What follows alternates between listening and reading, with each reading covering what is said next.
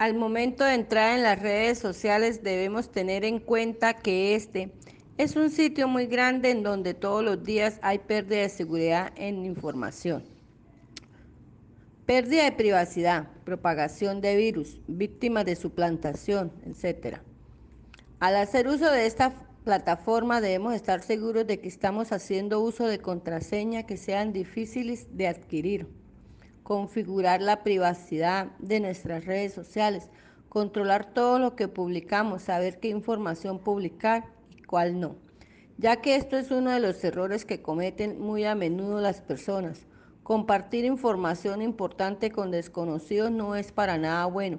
Debemos tener en cuenta también tener mucha precaución con los sorteos atractivos que nos llegan por medio de nuestros correos electrónicos o mensajes de texto, al igual que los enlaces sospechosos.